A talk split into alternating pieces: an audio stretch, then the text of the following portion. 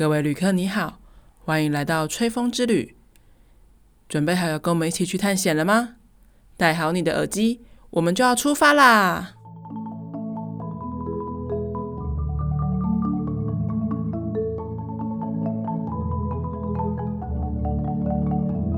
！Hello，大家好，欢迎收听音乐吹吹风，我是主持人 Joy。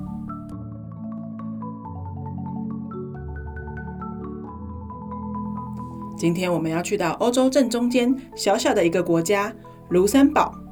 不要小看卢森堡哦，它虽然只有台北市加新北市加基隆市的大小，人口最多也只有五十多万人，但它可是全世界人均 GDP 第一名的国家，也是世界上最富有的国家之一。而且呢，卢森堡的劳工法规定，最低月薪是两千三百一十三欧元，换算成台币就是最低月薪超过台币七万块呢。也就是说，卢森堡随便一个路人赚的钱都赚得比我还多。好，所以今天我们就来告诉你卢森堡有什么好玩的，让你可以去卢森堡随便钓一个金龟婿回家哦。卢森堡是欧洲现存的唯一大公国。什么叫做大公国呢？大公国也是君主立宪制的一种国家。早期是神圣罗马帝国范围里面效力于罗马，但君主非罗马血统的重要诸侯国。它的元首就被称为大公。在历史上，欧洲至少出现过十几个大公国，但大多数最后都成为了德意志联邦的一部分。而卢森堡大公并没有实际的权利，国家的行政权是由内阁行使，而立法权属于众议院。卢森堡位在欧洲的内陆，属于重要的战略位置。不管是法国、德国还是荷兰，都非常的重视它。在二十世纪以前，卢森堡长期保持中立，但在二十世纪初期，多次被德国人入侵。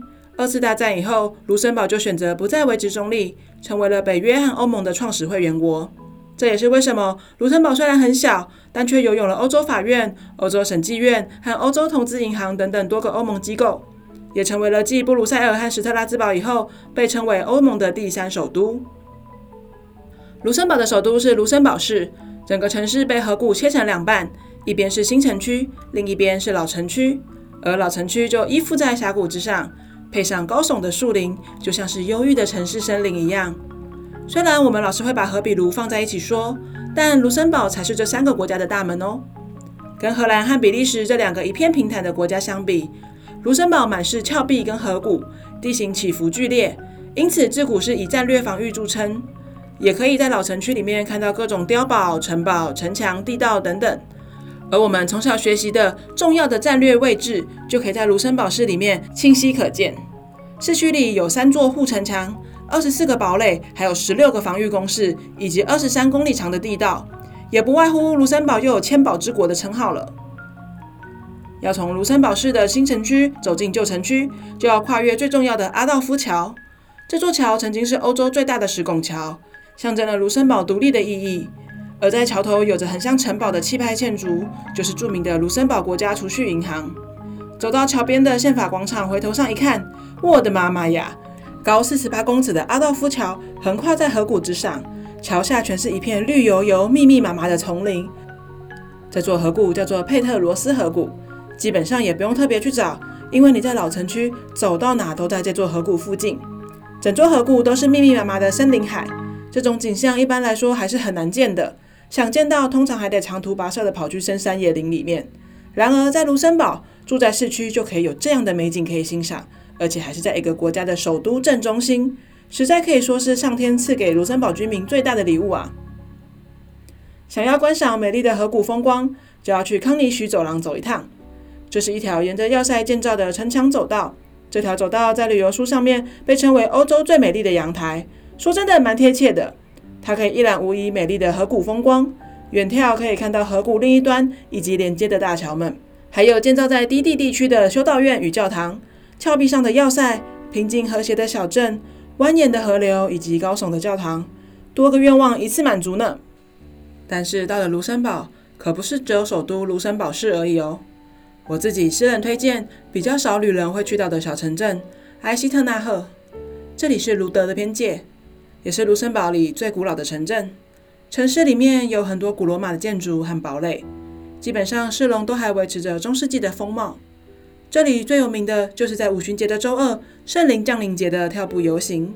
这个游行清晨就会开始，从古老的修道院的庭院出发，歌手吟诵祝祷，随后是多达八千名的舞者边跳边游行，最后在大教堂的弥撒里面结束。这项游行已经延续了千百年之久，从西元一一零零年就有记载，并且被联合国教科文组织评选为非物质世界文化遗产。但由于每年五旬节的日期都不一定，想参加的人得上官网查询哦。而以埃希特纳赫为首的米勒塔尔地区有个独特的称号，叫做“小瑞士”。这是我觉得卢森堡里面最迷人的几点。它拥有特殊的岩层结构和神秘的峡谷洞穴，还有种类繁多的植物跟树木。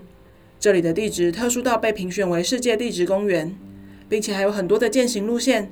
在健行的时候，可以一边欣赏各种岩石峡谷、河流溪川、城堡和山庄等等。最短的只有五公里。最长的有二十到三十公里不等。小瑞士这个名字听说是荷兰人取的，主要是来这里旅游的第一批观光客们觉得这里连绵不绝的山丘很像瑞士，所以就叫这里小瑞士啦。这大概就是欧洲人的创意吧。除此之外，卢森堡还有法国大文豪雨果曾经住过的维安田小镇，还有小巧可爱的白城堡克莱沃，都是值得一去的地方。所以不要小看这个小国，这里的壮丽风景和历史古迹可是一样都不少。重点是，随便撞倒一个路人，都有可能随时让你直接登录人生胜利组呢。今天的背景音乐是由法国作曲家 Eric Satie 所著的《第一号裸体歌舞》。这首曲子又被称作为家具音乐，就是在你的生活之中，你经常听到却又说不上来，但却又密不可分的音乐。我觉得在卢森堡也是这样，美景就在你的身边，随时都跟你的生活融合在一起，让你也成为生活中充满美感的人。希望你会喜欢。如果你喜欢我的节目，欢迎上脸书粉丝专业 Enjoy Studio 帮我按赞、订阅、分享，上面随时都会有最新的节目动态。也欢迎你把这个节目推荐给你身边喜欢音乐、喜欢旅游的朋友们，让我们一起来分享世界的美好。那我们就下个礼拜再见喽，拜拜。